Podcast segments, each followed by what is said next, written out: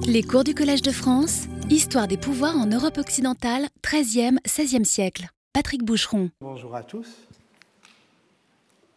Oui, reprenons parce que j'ai conscience de vous avoir un peu laissé en plan la semaine dernière. Euh, J'avais commencé euh, mon cours, vous vous en souvenez peut-être, par l'idée un peu apaisante, enfin en tout cas placide, que l'on pouvait refermer proprement un chantier de fouilles, en l'occurrence ici cette archéologie d'un nom propre que j'ai entrepris euh, devant vous il y a quelques années et qui renvoyait davantage qu'à une fiction politique, à un souvenir, à une croyance, celle euh, d'Ambroise de Milan. J'avais dit ça tout en disant que ce recouvrement pouvait laisser un reste, un reste inassimilable, un rebut qui serait au fond rétif à la conversion. Et ce raté du remploi, je l'ai appelé l'embarras des origines liturgiques du gouvernement euh, des modernes. Mais bon, cela, je l'ai un peu asséné comme euh, une vérité d'évidence, davantage que je l'ai explicité ou démontré. Euh, je m'en suis voulu une partie de la semaine. donc, je souhaite recommencer, ou en tout cas reprendre euh, disant au fond que, rappelant que j'avais souhaité commencer par là, par cette question liturgique, peut-être parce que j'avais été moi-même étonné par l'importance qu'avait prise dans l'écriture du livre dont je vous annonçais du même coup l'apparition imminente sur euh, Ambroise, des hymnes, euh, c'est-à-dire de cette manière d'écriture de l'histoire qui fort à partir donc justement du chant hymnique une anamnèse qui euh, mènerait d'un très lointain euh, passé, au directement de nous euh, à ce très lointain passé qui se nomme Ambroise. D'où l'étude que j'avais commencée la semaine dernière de la façon dont Ernst Kantorowicz s'était peut-être lui-même laissé surprendre, l'histoire est l'art de se ménager des surprises, se laisser surprendre par le cours à la fois entêté et tortueux de son enquête sur les louanges royales qu'il euh, entreprend euh, en 1934, qu'il achève en 1946, qu'il espérait peut-être, peut-être, minutieusement euh, séparer des hantises du présent qu'il fuyait, évidemment, en allant aux États-Unis. Mais on n'est jamais à l'abri quand on est historien, et ces hantises revenaient se fracasser en somme, euh, sur son objet d'étude, comme si les revenants n'étaient pas toujours les spectres du passé, mais parfois les fantômes d'aujourd'hui. Et en travaillant sur euh, l'expérience sensible d'un chant d'acclamation, Kantorowicz ne se réfugiait donc pas dans les charmes d'une curiosité érudite. Et vous vous souvenez peut-être que ce fracas prenait la forme d'un écho rythmique des laudes et de leur triade latine, Christus vincit, Christus regnat, Christus imperat, dans les acclamations fascistes que Kantorowicz cite à la toute fin de son livre, commentant un hymne mussolinien qui en était comme la répétition. Et il achève ainsi, et j'achevais ainsi, en écoutant ce chant exécuté par les balillas italiens, l'auditeur se sentira inéluctablement porté vers une profonde méditation. Et si d'aventure cet auditeur est un historien, nul doute qu'il méditera sur les dangers inhérents à sa profession d'exhumer le passé. Donc j'achevais le cours la semaine euh, dernière en m'interrogeant sur cette fin que je comparais à celle du Dimanche de Bouvines de Georges Duby en 1973, en sa dernière partie intitulé Légendaire, il y, décrivait lui aussi un oubli progressif, puis une résurgence. Le mythe de Bouvines s'absentait, et puis à la toute fin, il revient. Moins le mythe de Bouvines que la théologie de la victoire, invoquant l'existence du dieu des batailles. Euh, et l'on se souvient que Kantorowicz disait des laudes qu'il sente euh, la soldatesque. D'où la citation du discours de Franco en 1971 qui évoque la mémoire de la bataille de Brunette et la croisade de la libération, le jour de la fête de Saint-Jacques de Compostelle. Et voilà la deuxième chute sur laquelle j'achevais, celle de Duby, Dieu, celui des holocaustes et des défilés militaires, le Dieu de l'ordre rétabli, Ce grand cheval blême qui planait sur le champ des morts un soir à Brunette et avait autrefois plané sur Bouvines, il plane aussi sur Guernica, sur Auschwitz, sur Hiroshima, sur Hanoï et sur tous les hôpitaux après toutes les émeutes. Ce Dieu-là non plus n'est pas prêt de mourir, il reconnaît toujours les siens. Comme l'a montré euh, Felipe Brandi dans un article intéressant euh, des cahiers du Centre de recherche historique en 2009, cette fin euh, lugubre a été profondément incomprise. Et pas seulement en Espagne. son livre a été traduit du vivant de Franco, donc toute la fin a été censurée. En France non plus, on ne comprend pas très bien pourquoi euh, un historien se, permet de, terminer comme ça. Euh, dans son compte-rendu des Annales de 1974, Bernard Guenet regrettait cette dernière page qui laissait Philippe Auguste, écrivait-il, je le cite, en bien mauvaise compagnie. Et le lecteur, un peu trop loin de cette atmosphère du XIIIe siècle que Georges Duby avait si merveilleusement recréée pour lui au fil de ses chapitres. Alors, oui, il en convenait, euh, l'historien euh, avait cédé à des pensées généreuses, je cite encore Bernard Guenet, mais pouvait-on comparer la propagande médiévale à celle des États contemporains? Alors non, sans doute. Et, Duby, d'ailleurs, ne le fait pas. La difficulté, c'est qu'il ne fait rien. Il ne compare pas, il ne s'explique pas sur euh, l'usage de cet anachronisme. Juste, il met en regard et il s'arrête. Il abandonne, au fond, le discours de la méthode historique au point où ce discours se laisse déborder. Déborder par une émotion politique, par une expérience peut-être, et ce débord désigne peut-être aussi l'insuffisance de l'histoire.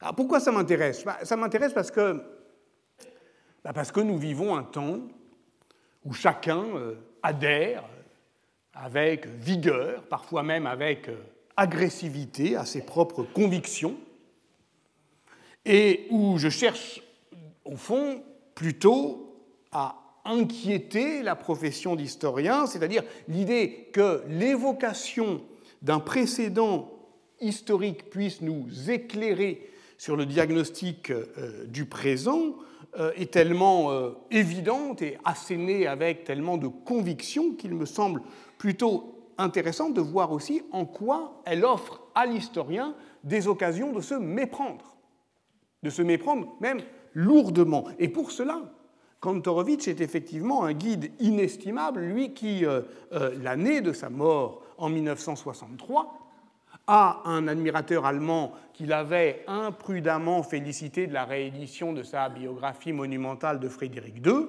répondait de ces mots désabusés, il faudrait laisser sombrer entièrement dans l'oubli un livre qui était posé sur la table de nuit de Himmler et dont Göring fit cadeau à Mussolini en lui dédicaçant.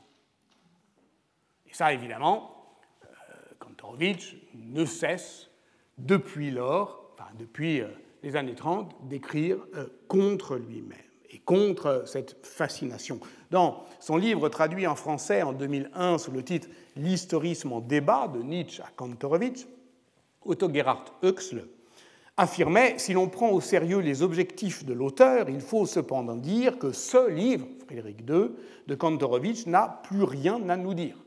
Alors, oui, sans doute, euh, euh, la mystique de l'Allemagne secrète n'a plus rien à nous dire en elle-même. Mais un livre échappe toujours aux intentions de son auteur et rien ne sombre entièrement dans l'oubli. C'est ça, euh, évidemment, le drame de Kantorowicz en 1963. L'histoire des Laudes était aussi celle de leur résurgence inattendue après leur troisième fin. On avait vu ensemble qu'il y avait trois belles fins pour les Laudes, Richard II, Charles Quint, et puis 1918. Et puis 1922, ça recommence. Il y aurait donc, oui, des dangers inhérents au métier d'historien, c'est-à-dire plus précisément encore à la profession d'exhumer le passé. Cette chute du livre de Kantorowicz m'a toujours euh, intrigué, plus que ça, alarmé, plus que ça, alerté. Euh, je l'avais déjà cité d'ailleurs euh, il y a deux ans dans un cours sur les fictions politiques, sur l'archéologie des, des, erreurs collectives, où il s'agissait d'évoquer les vies parallèles de Marc Bloch et d'Ernst Kantorowicz et de comparer la manière qu'ils eurent l'un et l'autre de mettre à distance un intérêt pour l'un, Bloch, une fascination pour l'autre, Kantorowicz, face à l'imaginaire du pouvoir. Depuis, euh, Alain Bourreau a réédité son Kantorowicz Histoire d'un historien, qui était paru initialement en 1991, avec une courte préface inédite et intéressante, je trouve. Il y rappelle comment euh, il avait cherché dans cette euh, biographie expérimentale à reconstituer le parcours biographique, ou, ou, du moins la tension existentielle du personnage. Et cette tension, il l'avait assignée vers un désir d'appartenance. Il avait dit, voilà, Kantorowicz et cet historien qui brûle d'appartenir, d'appartenir à une totalité, l'Allemagne, l'université. Et Alain Bourreau euh, expliquait sa méthode en revendiquant, sinon la légitimité, du moins je dirais l'efficacité, l'efficacité narrative et théorique, de cerner son personnage, non pas seulement par euh, des contextes, mais par des fictions. Et ce, disait-il, en l'absence de sources. Alors ça, c'est la faiblesse sans doute du livre, parce que les sources existe. Euh, je parlais euh, euh, du, livre de Robert Lerner, qui est une biographie à l'américaine qui vient de sortir en, 2017. Et ce qui est intéressant, c'est de savoir si cette biographie documentée va périmer la biographie rêvée d'Alain Bourreau. Je ne pense pas non plus. Je ne pense pas parce que Alain Bourreau s'en explique très bien. L'historien produit des explications par des corrélations, mais il trouve ces corrélations le plus souvent du fait de la proximité dans les sources elles-mêmes. Donc, au fond, si elle est expérimentale, sa biographie, c'est qu'il cherche à dépayser ses habitudes, à dérégler les automatismes, à miner la notion de contexte, toujours circulaire par définition, en, cernant au fond son personnage d'explications hypothétiques qu'il prend dans l'invention romanesque, faisant un usage expérimental de la fiction pour rendre visible donc contrôlable, au fond, la prolifération des hypothèses. Bref, il s'agissait d'intervenir sur les sources et les objets historiques, quitte à leur faire violence, et c'est cela qu'on appelle une expérience.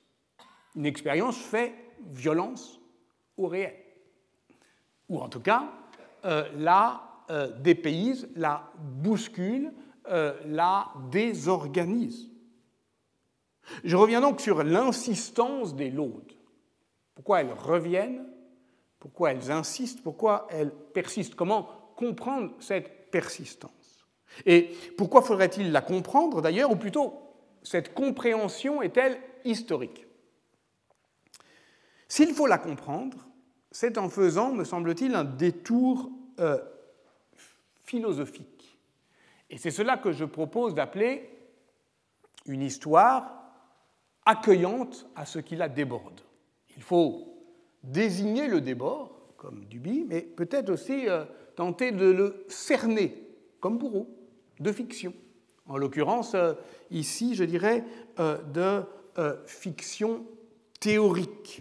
Non pas laisser en suspens, parce que ce jeu des concordances des temps peut être un peu vain, surtout lorsqu'il permet aux médiévistes, et je ne m'accepte pas de cette critique, de euh, donner son opinion sans y toucher, euh, de feindre de parler d'autre chose en s'afférant à ces petits problèmes.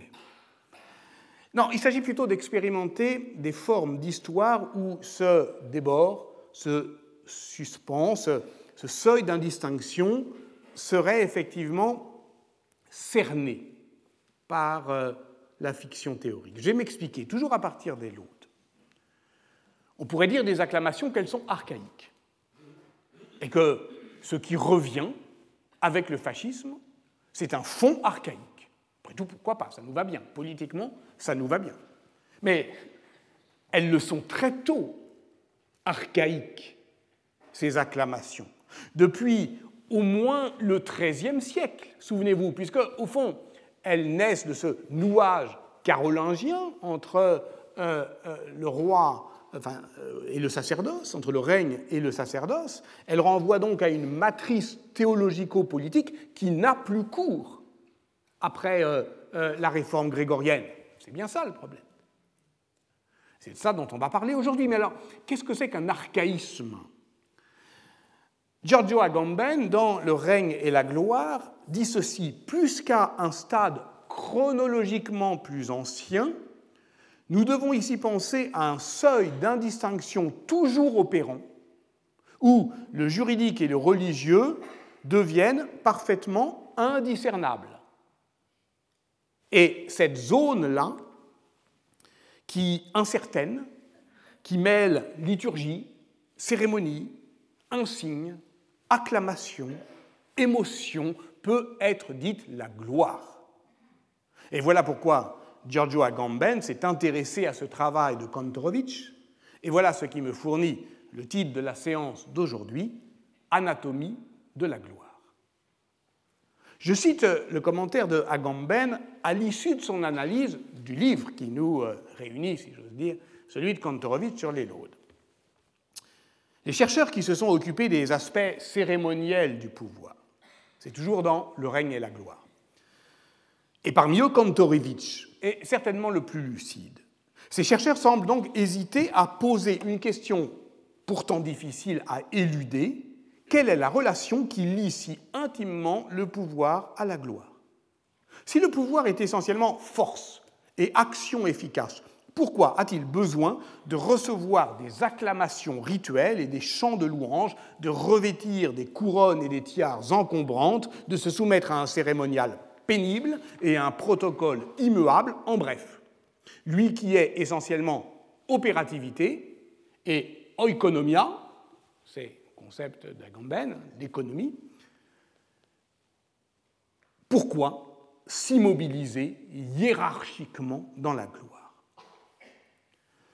On lit euh, chez Giorgio Agamben cette démonstration à bien des égards implacable la gouvernementalité de ce qu'il appelle notre démocratie glorieuse, et oui, ça nous revient, ça nous revient, s'origine dans l'oikonomia de la liturgie des acclamations.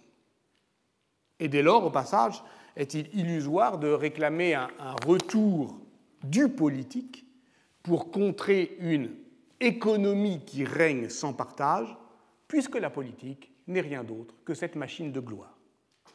En effet, je cite là la fin du livre Le règne et la gloire, ce que notre recherche a montré, c'est que le vrai problème, le mystère central de la politique n'est pas la souveraineté, mais le gouvernement, n'est pas Dieu, mais l'ange, n'est pas le roi, mais le ministre, n'est pas la loi, mais la police, ou aussi bien la machine gouvernementale qu'ils forment et maintiennent en mouvement. Il s'agit en somme de reprendre la question que Guy Debord posait déjà en 1967, mais en fait c'est comme s'il nous la posait à nous aujourd'hui, pourquoi cette immense accumulation de spectacles? Et il nous la pose à nous aujourd'hui, aujourd'hui parce que c'est plus vrai aujourd'hui qu'en 1967. Pourquoi cette immense accumulation de spectacles?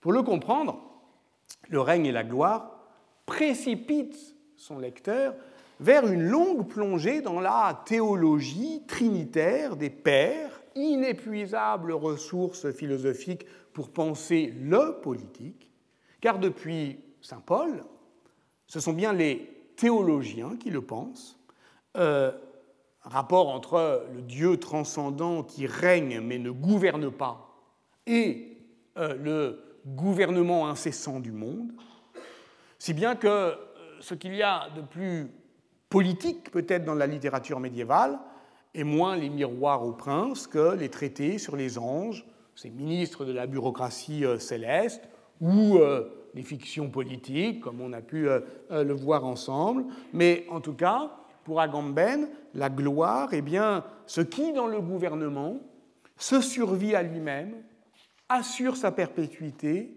au-delà de son exercice, sachant que, et c'est pour ça que c'est évidemment théologique, sachant qu'au jour du jugement dernier, tandis que les anges suspendront leur gouvernement sur les hommes, s'animera alors cette économie des acclamations et des louanges qui est le vrai du pouvoir. C'est impressionnant. C'est pas pour ça que c'est vrai, mais c'est impressionnant. Mais en tout cas, voilà pourquoi la question de la liturgie que Agamben a posée dans son livre intitulé euh, Opus Dei, Archéologie de l'Office, traduit en français en 2012, Homo Sacer 2.5, euh, révèle d'autres filiations inattendues, notamment celle entre opérativité et effectualité, parce que le mystère de l'office, c'est le mystère de l'efficacité. J'insiste, cette inquiétude est en effet notre hantise contemporaine. Prenez euh, la réflexion philosophique sur le commun ou historique sur euh, l'espace public. Je tiens qu'elle en ait l'envers apeuré ou consolant. Euh, lisez, lisons de la littérature, par exemple, la littérature. Lisons euh, Don DeLillo, Cosmopolis, 2003, qui, dans une scène troublante, met, donc, parle d'un golden boy, violemment riche, euh, qui euh, parle avec euh, donc une collaboratrice qui s'appelle Kinski de la modification du concept de propriété, le chiffre étant devenu, dit le personnage, sa propre justification. Je cite, L'argent a perdu son caractère narratif, de même que la peinture l'a perdu jadis très intéressant sur le cours des choses et ceux qui s'intéressent à, la valeur euh, de l'art. Il y a une valeur narrative qui est perdue. Euh, euh, qui est la collaboratrice du jeune Golden Boy, est tétanisée. La scène est à Broadway. Ils sont dans une limousine. Ils voient déferler euh, les informations, mais ce n'est pas celles qui euh, défilent sagement euh, dans, comme à Times Square, à quelques blocs de là. Non, c'est un crépitement, c'est un foisonnement trop fugace pour être absorbé, et les personnages, à ce moment-là, comprennent que dans ce capitalisme qui vient, seule la vitesse compte. D'où la proposition essentielle, je suis en train de lire un roman, hein, nous n'assistons pas tant au flux de l'information qu'à un pur spectacle.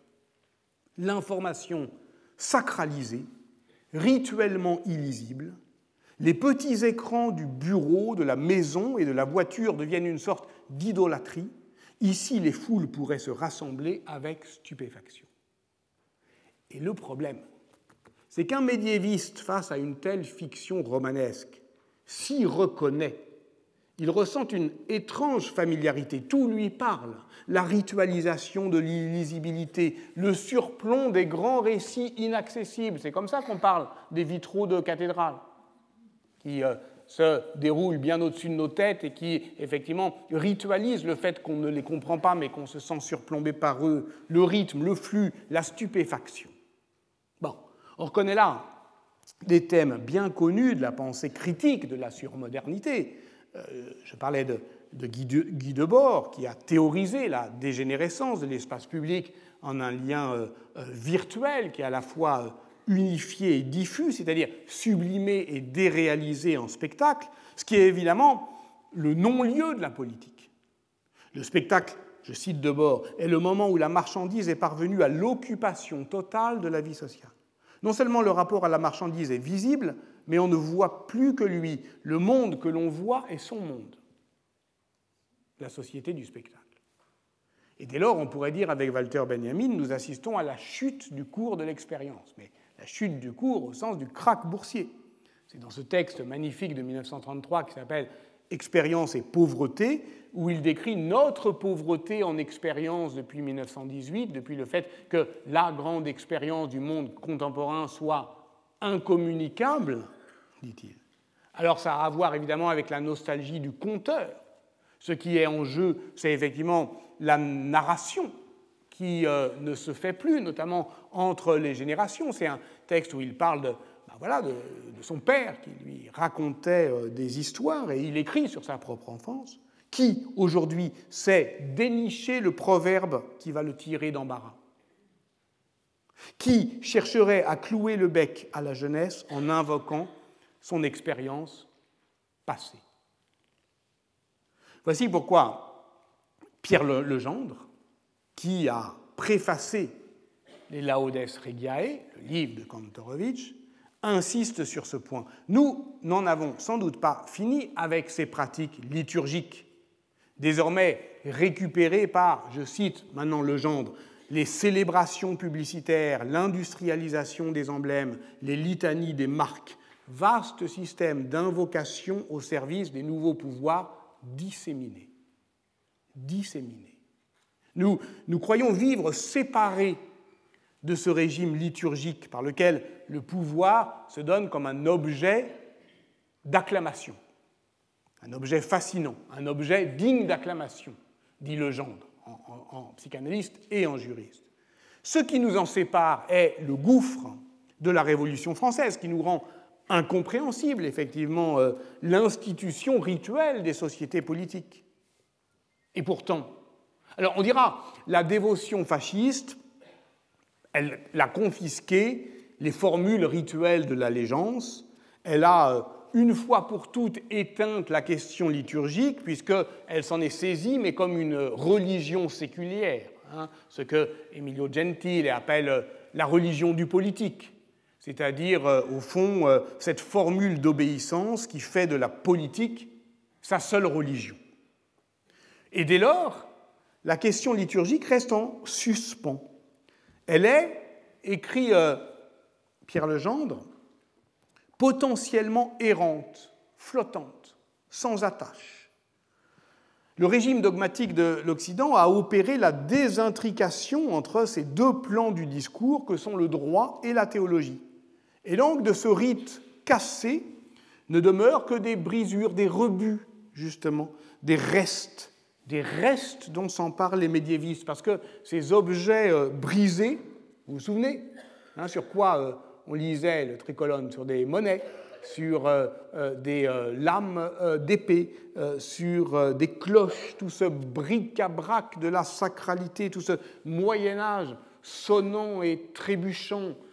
L'écrivain Pierre Michon dit le Moyen Âge, ça, ça, ça, fait toujours un bruit de casserole. Bon, bah, tout ça, tout ce bric-à-brac qui est effectivement ce sur quoi travaillent les médiévistes, le rebut, eh bien, euh, il rentre non pas dans la fusion sartrienne, mais dans la forge legendrienne de la modernité occidentale.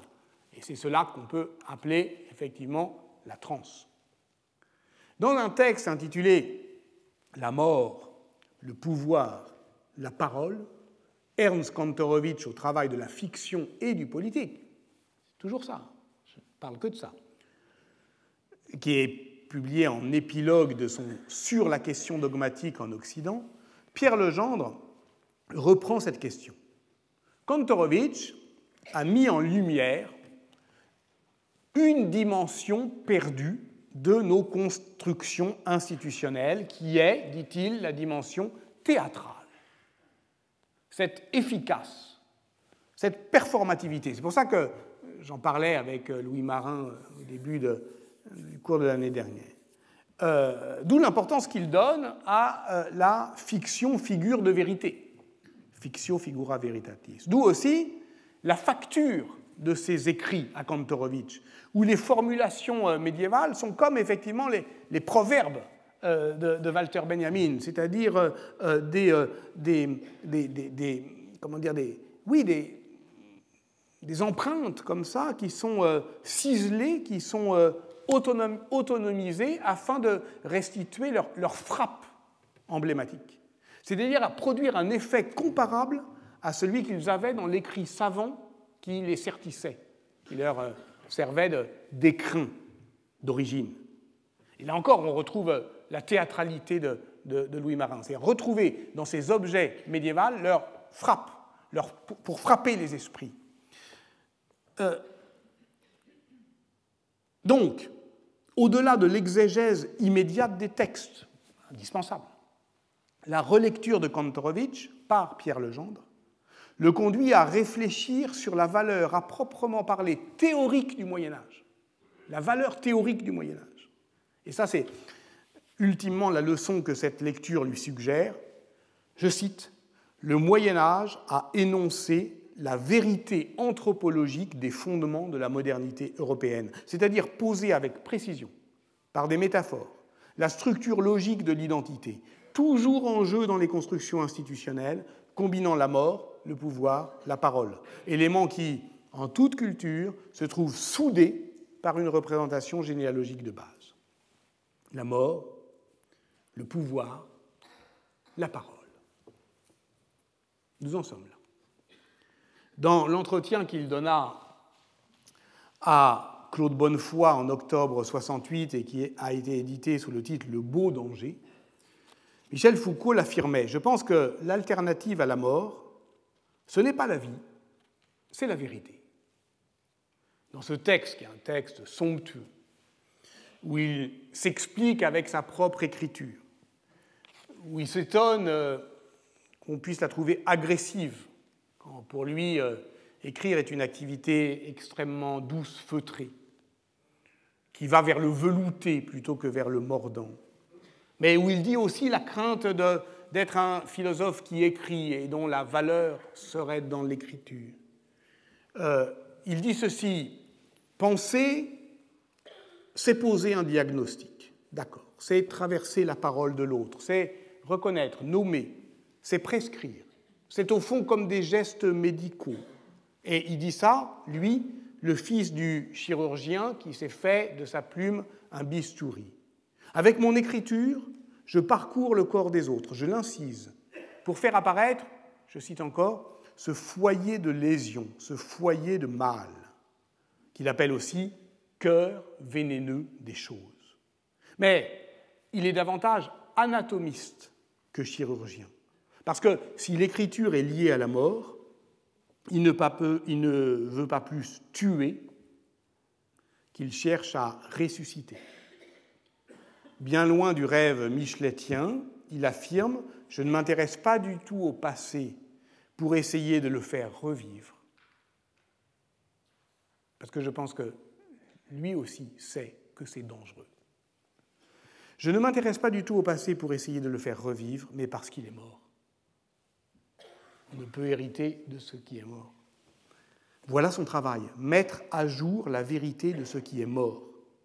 Ou encore, je cite, ce qu'il faut retrouver à travers la blancheur et l'inertie de la mort, ce n'est pas le frémissement perdu de la vie, c'est le déploiement méticuleux de la vérité.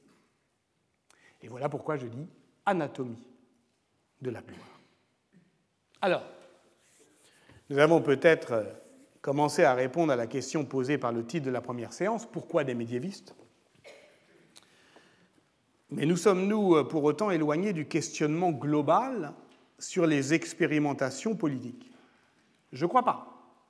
Parce qu'il s'agit toujours de retrouver l'attitude, au sens où on parlait la semaine dernière d'attitude de modernité, qui consiste à aller chercher les formes d'émergence de l'expérimentation politique, là où elle ne s'énonce pas nécessairement le plus bruyamment, là où elle ne forme pas les étapes d'une évolution graduelle et euh, linéaire.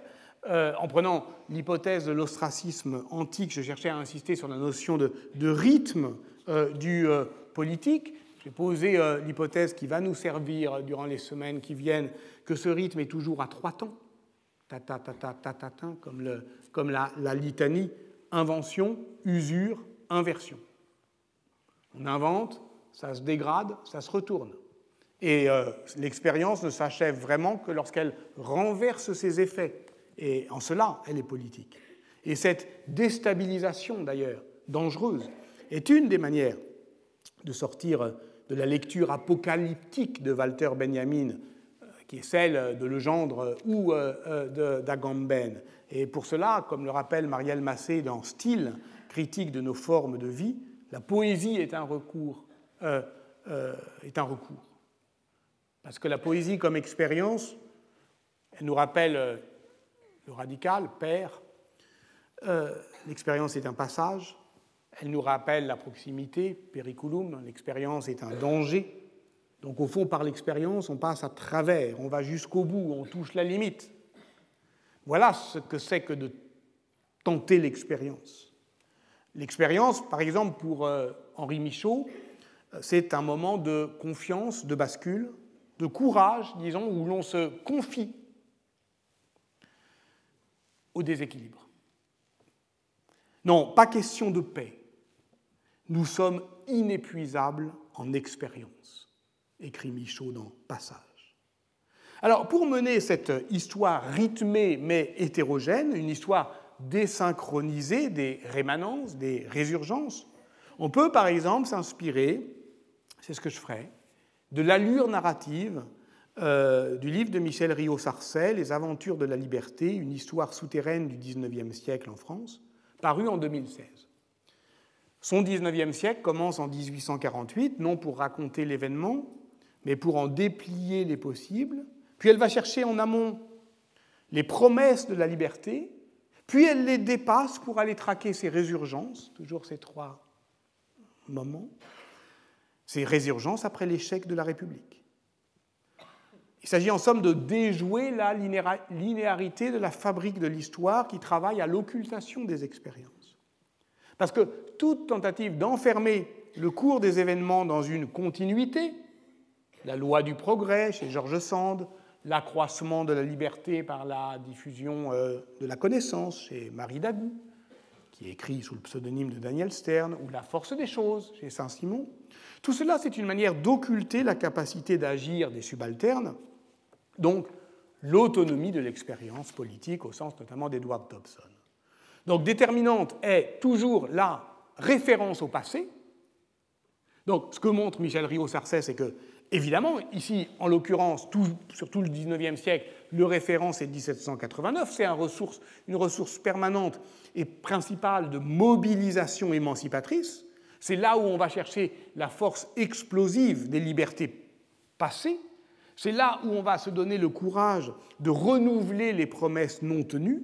Mais dans le même temps, c'est un piège, parce que cela inscrit ça enferme les expériences des acteurs dans des continuités factices, abstraites, qui leur échappent. Le progrès, les lois de l'histoire. Donc on est au cœur du problème, au cœur vénéneux des choses, dirait Michel Foucault, ce foyer de lésion qui est notre rapport au passé, ce besoin d'agir en répétant un précédent historique, ce présentisme à double fond qui est à la fois un tremplin et un frein à l'action.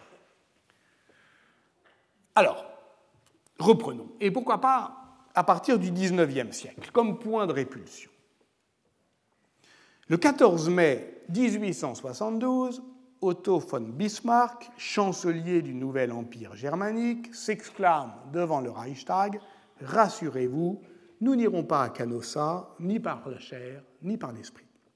Le pape Pie IX vient de refuser d'accréditer un ambassadeur allemand et Bismarck affirme alors qu'il ne se laissera pas humilier par la curie romaine, c'est-à-dire en l'occurrence ici le pouvoir spirituel, mais aussi, d'une manière générale, la latinité qu'il assimile à une culture méridionale.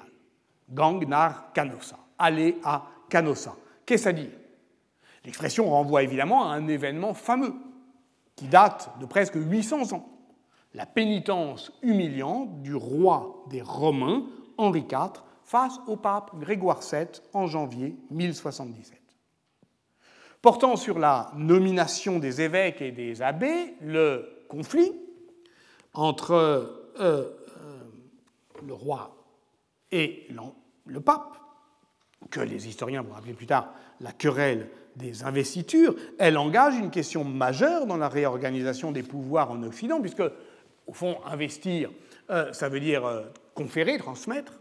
Le mot renvoie au Moyen Âge à, tout acte euh, consistant pour une personne à déléguer un bien, une fonction, un pouvoir à une autre personne, et donc au lien social contractualisé qui fonde le socle de cette société, en tout cas du système de pouvoir de l'Europe occidentale, peu importe qu'on l'appelle encore vassalique ou déjà féodal, l'essentiel c'est de comprendre qu'il euh, que euh, le pape ici euh, réagit, et le roi aussi, les deux réagissent à cette impulsion décisive lié à la réforme de l'Église, que l'on peut définir avec Jacques Dallarin comme un détournement de fidélité depuis la parenté charnelle jusqu'à la parenté spirituelle. Bon, en tout cas, il y a un conflit entre le roi salien Henri IV, élu roi de Germanie en 1056, et Grégoire VII, pape euh, depuis 1073, qui va donner son nom pour l'historiographie à la réforme de l'Église, la réforme dite grégorienne, et elle s'engage sur une question majeure dans la réorganisation des pouvoirs en Occident, rien moins que la concurrence entre deux prétentions à l'universel. Mais si l'enjeu est considérable, les armes de la querelle euh, sont des plus classiques. Destitution du pape par un collège de cardinaux d'un côté, donc soustraction d'obédience, excommunication et mise au banc euh, euh, du roi par le pape de l'autre, donc levée du serment de fidélité. Donc, le roi et le pape se sont mutuellement anéantis en 1076. La situation, là encore, suit un cours banal. Normalement, ça devrait aboutir à la désignation d'un nouveau pape et d'un nouveau roi, puisque euh, voilà, la différence du roi de France, euh, le roi allemand des Romains et potentiellement futur empereur, euh, il ne l'est pas encore, il le deviendra après Canossa, est élu par une assemblée des plus grands princes laïcs, mais aussi ecclésiastiques. Donc il y a un jeu classique des anti-rois et des anti-papes, dans lequel, au fond, c'est toujours le roi qui a le plus à perdre. Et voilà pourquoi, soumise à la pression des princes de l'Empire, Henri IV est contraint d'aller demander le pardon de Grégoire VII, il le sait euh, en villégiature euh, dans un des châteaux euh, de la comtesse Mathilde de Toscane, à Canossa, dans les Apennins. Alors le roi Henri IV décide de franchir les Alpes en plein hiver, contraint de passer le col du Mont-Cenis comme jadis Charlemagne, et le moine chroniqueur Lambert de Hersfeld décrit dans ses annales la troupe royale se hissant à grand-peine sur les sommets abrupts, tantôt à quatre pattes, tantôt en s'agrippant aux épaules de leur guide. On tire le roi sur une peau de bœuf, il est pieds nus, il pleure. Le 25 janvier 1077, le voici arrivé à Canossa, devant les portes du château que le pape a fait fermer. Et pendant trois jours, Henri IV piétine dans la neige épaisse, jeûnant, pleurant, jusqu'à ce que Grégoire VII assure de recevoir le souverain pénitent dans le giron de l'Église. Ça, c'est le sens du spectacle. Et c'est le souvenir euh, effectivement humiliant que réactive Bismarck quand il s'exclame en 1872 Nous n'irons pas à Canossa. Donc ça veut dire à partir de ce moment-là, parce que ça veut dire encore aujourd'hui, je ne vais pas me laisser humilier. Dans un livre fameux, Harald Zimmermann fit l'histoire longue de la, disponibilité de ce souvenir de la pénitence de Canossa, qui devient au XIXe siècle, mais au XIXe siècle seulement, l'emblème de la soumission du pouvoir laïque face à l'autorité religieuse, mais qui symbolisait depuis la Réforme le Sonderweg, c'est-à-dire la spécificité du devenir historique du, peuple allemand. De ce point de vue, on peut, avec Pierre Monet, rappeler que le chancelier du nouvel empire germanique engageait alors, je dirais, euh, euh, le Kulturkampf, qui partout en Europe, mais avec des modalités différentes, devait réaménager les rapports entre l'Église et l'État. Donc il s'agit d'un problème européen de très longue durée. En Angleterre, dans les pays allemands euh, de l'Empire, les réformes religieuses du XVIe siècle ont abouti, ont abouti, à des ruptures, vous le savez bien, donc le protestantisme luthérien, le calvinisme se séparent euh, de l'Église catholique et romaine, l'anglicanisme, lui, euh, monarchise et épiscopalise l'Église, et quant à la France, de toute façon, c'est une autre histoire plus longue, parce que depuis le XIVe siècle, la mise sous tutelle de la papauté, notamment par le séjour euh, avignonnais, depuis surtout l'invention du gallicanisme euh, qui place l'autorité des conciles au-dessus euh, du pape, ben, ça permet d'éviter une rupture jusqu'à la loi de séparation de 1905. Mais en tout cas, ce qu'il faut voir, c'est que dans tous les cas, ce qui est en jeu, c'est un mode d'agencement complexe et négocier une expérimentation politique qui, dans le cas de l'épisode de Canossa, se loge au, cœur du, rituel. Parce que, est-on certain que le roi ait subi une humiliation à Canossa? Après tout, il ressort renforcé de l'épreuve, tandis que le pape, lui, ne peut pas se dérober à son devoir d'absolution. Il faut qu'il pardonne, le pape. Il ne peut pas faire autrement. Donc tout le monde est dans son rôle. Et à la fin, euh, il devient quand même euh, voilà, euh, empereur. donc, en reprenant toutes les sources disponibles, en recalculant minutieusement les temps de parcours des voyages du roi et du pape vers Canossa, l'historien Johannes Fried a reconstitué l'ensemble de la séquence narrative dans un livre paru en 2012. La bibliographie sur Canossa est, immense, et pas seulement en langue allemande d'ailleurs, il existe aussi une bibliographie italienne sur l'événement que Fried d'ailleurs néglige un peu, mais peu importe, cette séquence qu'il reconstitue, eh ben, finalement, elle a un double fond. Il se rend compte, ne serait-ce que par les temps de parcours, je n'ai pas le temps de reprendre sa démonstration, ben, qu'en fait, euh, elle commence déjà, les événements commencent à la fin de l'année 1076 et comporte plusieurs phases de négociation, peut-être même un traité qui assurait l'honneur réciproque de l'Empire et de l'Église.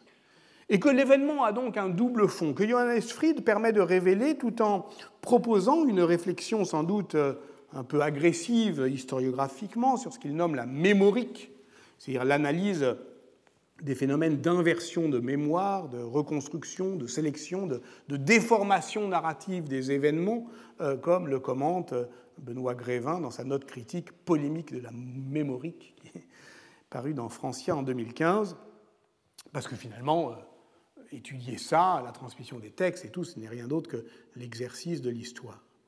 Euh, à l'issue de la démonstration, il paraît aujourd'hui euh, assez,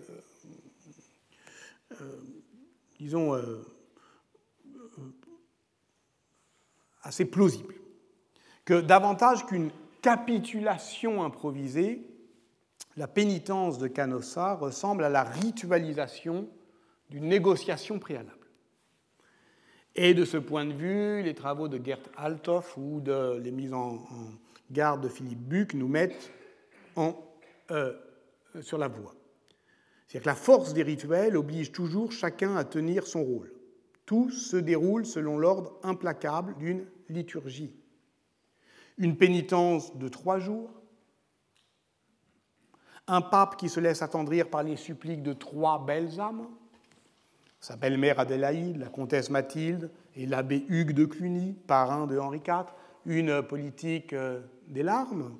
Chacun, oui, tient sagement son rôle et il naît jusqu'au choix de la date, le 25 septembre, jour de la conversion de Saint Paul, qui aura également duré trois jours, qui ne fasse sens dans une théâtralisation justement euh, de euh, l'événement. Donc au fond, par ce rituel d'humiliation publique, Henri IV restaure une royauté davidienne qui est fondée sur la pénitence et qui est celle justement qui est à l'origine des laudes, c'est-à-dire ce nouage carolingien en fait entre Rex et Sacerdos. Donc ça permet au souverain d'accéder au triomphe chrétien de l'humilité, dont Michel Zinc a rappelé dans un livre récent qu'elle était la vertu reine du Moyen Âge chrétien et par conséquent le socle paradoxal de la souveraineté.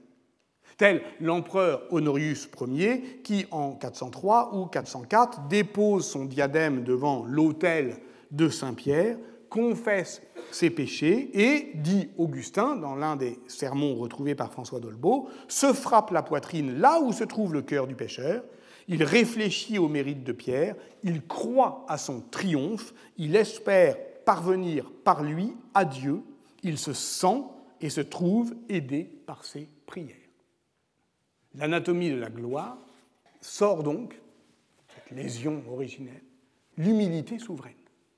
On est roi parce qu'on se s'humilie, et s'humiliant, on ressemble au Christ. Demeure toutefois une question. Quel précédent historique les contemporains de cet événement spectaculaire peuvent-ils invoquer pour en saisir la porter en discipliner les faits? Pour le chroniqueur Berthold de Reichenau, par exemple, cela ne fait guère de doute. C'est à la pénitence infligée par Ambroise à l'empereur Théodose après le massacre de Thessalonique que l'humiliation de Canossa doit être comparée.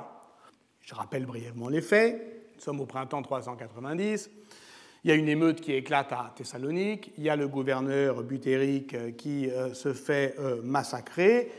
Théodose réside à Milan, apprend la nouvelle, rentre dans une grande colère et il ordonne l'exécution des Thessaloniciens et ni l'appel à la clémence d'Ambroise ni les conseils de son maître des offices Ruffin ne réussissent à le convaincre et durant trois heures, la troupe euh, massacre la foule qu'on avait euh, euh, préalablement massée dans le stade, faisant 7000 morts d'après les sources du 5e siècle, mais le nombre de victimes ne cesse d'augmenter évidemment dans les sources plus tardives. Donc cet événement amène Ambroise à exhorter Théodose à la pénitence, à, à exiger du prince un repentir public, c'est la première fois, dit Peter Brown, euh, qu'un évêque ose élever la voix pour s'opposer à un empereur au nom de son franc-parler, de sa parésia. Il le ramène à la mesure du gouvernement juste. Donc il y a quelque chose qui se noue sur le gouvernement euh, pastoral, c'est-à-dire user avec franc-parler d'un euh, appel à la modération, et il le, il le fait justement en faisant assaut de modération. Il puise dans le livre des rois, dans les psaumes, des exemples bibliques montrant que la pénitence n'avait rien pour abaisser un roi, mais qu'au contraire, l'humble acceptation de la fragilité de la condition humaine peut au contraire frayer une voie triomphale, glorieuse, vers la grandeur paradoxale du prince chrétien. Et ce qui est en jeu, ce n'est rien moins que la mise en place de la doctrine dite gélasienne des deux pouvoirs, potestas et auctoritas, qui sera théorisée à la fin du Ve siècle à partir d'une compilation juridique portant le nom du pape Gélas Ier et qui emprunte à de nombreuses sources patristiques et notamment Ambroise, comme l'a montré Pierre Toubert, en partie aussi sur la politique de l'anathème et de l'excommunication. Donc, Théodose pleure pendant huit mois, puis il cède, et s'il cède, s'il accepte de, repentir, de se repentir publiquement de l'énormité de son crime, c'est précisément, raconte Paulin de Milan, dans la vie d'Ambroise, parce qu'il prend conscience de la puissance politique d'une royauté davidienne. Et voilà pourquoi, en dédiant son apologie de David à Théodose, Ambroise ne fait pas qu'inviter l'empereur à s'écrier comme le roi coupable Celui qui s'accuse est juste, il rédige, écrit son commentateur Pierre Hadot, une sorte de politique tirée de l'écriture sainte qui servira de modèle aux évêques carolingiens quand ils composeront, à l'aide de modèles bibliques, le portrait du prince parfait. Mais oui, parce que là encore, si le souvenir ambrosien de la pénitence de Théodose est disponible pour les auteurs du XIe et XIIe siècle qui doivent construire le sens de l'événement de Canossa, c'est au filtre carolingien. C'est effectivement parce qu'il est passé par la mémoire carolingienne, c'est parce que les deux pénitences publiques auxquelles l'empereur Louis le Pieux s'est soumis lors de son règne, la première à Attigny en 822, la seconde à Soissons en 833, ont fait prendre au ministère royal un tournant expiatoire à l'issue duquel le recours à l'admonestation est hissé au rang de mode de gouvernement. Or, la référence ambrosienne, euh, qui était déjà explicite dans les écrits euh, carolingiens sur euh, des pénitences du fils de Charlemagne, comme l'ont montré les travaux fondamentaux de Maïke de Jonck, eh bien, il est relancé au-delà je dirais, de sa période réelle d'efficacité, c'est-à-dire dans, euh, euh, pendant, au cœur de la réforme grégorienne. De ce point de vue, la position d'Henri IV, attendant aux portes du château, protégé d'une triple muraille, avant d'être admis le quatrième jour, dépouillé de ses habits royaux, à se présenter devant le pape à l'intérieur de la deuxième enceinte, fait évidemment écho à la scène fameuse de Théodose, qui est maintenu au seuil de l'Église par l'évêque e. d'Ambroise, là encore, selon un sens du spectacle chrétien qui va être admirablement euh, glorifié par le théâtre de la contre-réforme, et qui ne vient pas d'ailleurs des sources latines, mais des sources grecques, parce qu'il y a aussi un Ambroise grec, parce qu'à Constantinople, on a effectivement vraiment intérêt à dire à l'empereur qu'il ne doit pas pénétrer le sanctuaire, et comme euh, l'a montré euh, euh, Gilbert d'Agron, au fond, il y a derrière, évidemment, la question, la question centrale, la question déterminante, la question cruciale de la séparation. Donc, derrière l'humiliation de Canossa, la gloire. C'est, euh, d'une certaine manière, euh, cette euh, idée qui doit, au fond, amener à comprendre qu'on est au cœur de cette, je dirais, de, cruciale de la réforme grégorienne. Parce que si l'hypothèse que j'ai euh, acceptée est exacte, la pénitence de Canossa est moins une capitulation que la ritualisation d'une négociation préalable, alors elle constitue une expérience politique ou une expérimentation de la capacité politique d'échange et de négociation, mais elle témoigne aussi d'une forme de rationalisation de l'action politique, y compris d'ailleurs dans euh, l'usage des précédents, que l'on peut interpréter dans le contexte de la réarticulation entre pouvoir spirituel et temporel comme une forme de désenchantement, au sens de Stephen Weinfurter. Et de ce point de vue, la rencontre de Canossa peut être interprétée comme cruciale pour la compréhension du mouvement grégorien.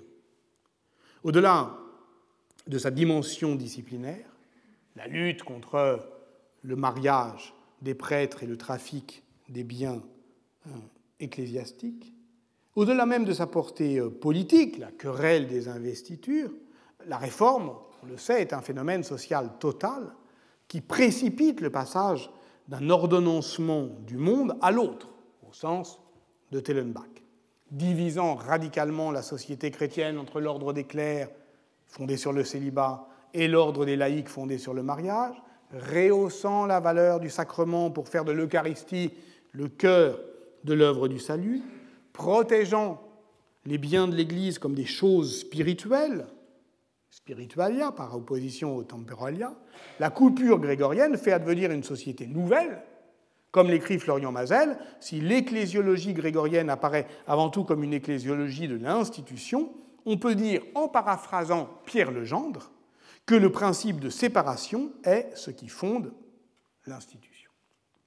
Or, le paradoxe est que la productivité historique de la réforme grégorienne, ou, je dirais, sa puissance instituante, résulte de son échec à concentrer la totalité de la puissance entre les mains du pape, à mettre en œuvre au fond le dessin de l'englobement de la société chrétienne tout entière par l'Ecclésia. Et voilà pourquoi il peut y avoir de la politique. La domination théocratique est un projet mort-né. La dissémination euh, euh, des euh, pouvoirs en Europe occidentale naît sur les décombres de ce rêve politique. La commune en Italie, par exemple, n'est rien d'autre que la modalité urbaine de cette institution d'un nouvel ordre féodal. Et donc, plutôt qu'une séparation entre les deux ordres, la réforme grégorienne produit un chassé-croisé entre sacralité et souveraineté, que Ernst Kantorowicz a décrit dans un passage lumineux de son article sur les mystères d'État, ainsi, je le cite, Sous le pape, princeps et verus imperator, l'appareil hiérarchique de l'Église romaine manifesta une tendance à devenir le prototype parfait d'une monarchie absolue et rationnelle fondée sur une base mystique, alors qu'au même moment, l'État avait de plus en plus tendance à devenir une quasi-Église et à d'autres égards une monarchie mystique montée, euh, fondée sur une base rationnelle. Sans doute est-il trop abrupt pourtant d'affirmer, ainsi que je l'ai fait dans ma leçon inaugurale, que le programme grégorien avait échoué. Il a échoué, oui, en tant que l'Ecclésia désigne non seulement l'Église, mais sa capacité à s'imposer comme une institution totale, et qu'elle fait du christianisme non pas une religion, mais une structure anthropologique englobante et du gouvernement de l'Église une réalité coextensive à la société tout entière. En ce sens, s'il y a des médiévistes, c'est pour comprendre pourquoi, malgré l'ambition proprement totalitaire ou totale de la papauté, comme le dit Dominique Yangapra, l'Église occidentale n'a pas accouché d'une théocratie. Mais euh, le moment grégorien n'a pas échoué comme expérience, parce que, justement, si on veut retrouver euh, le sens euh, de l'expérimentation, eh bien, c'est aux situations concrètes qu'il ouvre qu'il nous faut nous intéresser. Eh bien, je vous propose la semaine prochaine euh, de poursuivre euh, cette euh, réflexion sur ces bases-là. Je vous remercie de votre attention. Retrouvez tous les contenus du Collège de France sur www.colège-2-france.fr.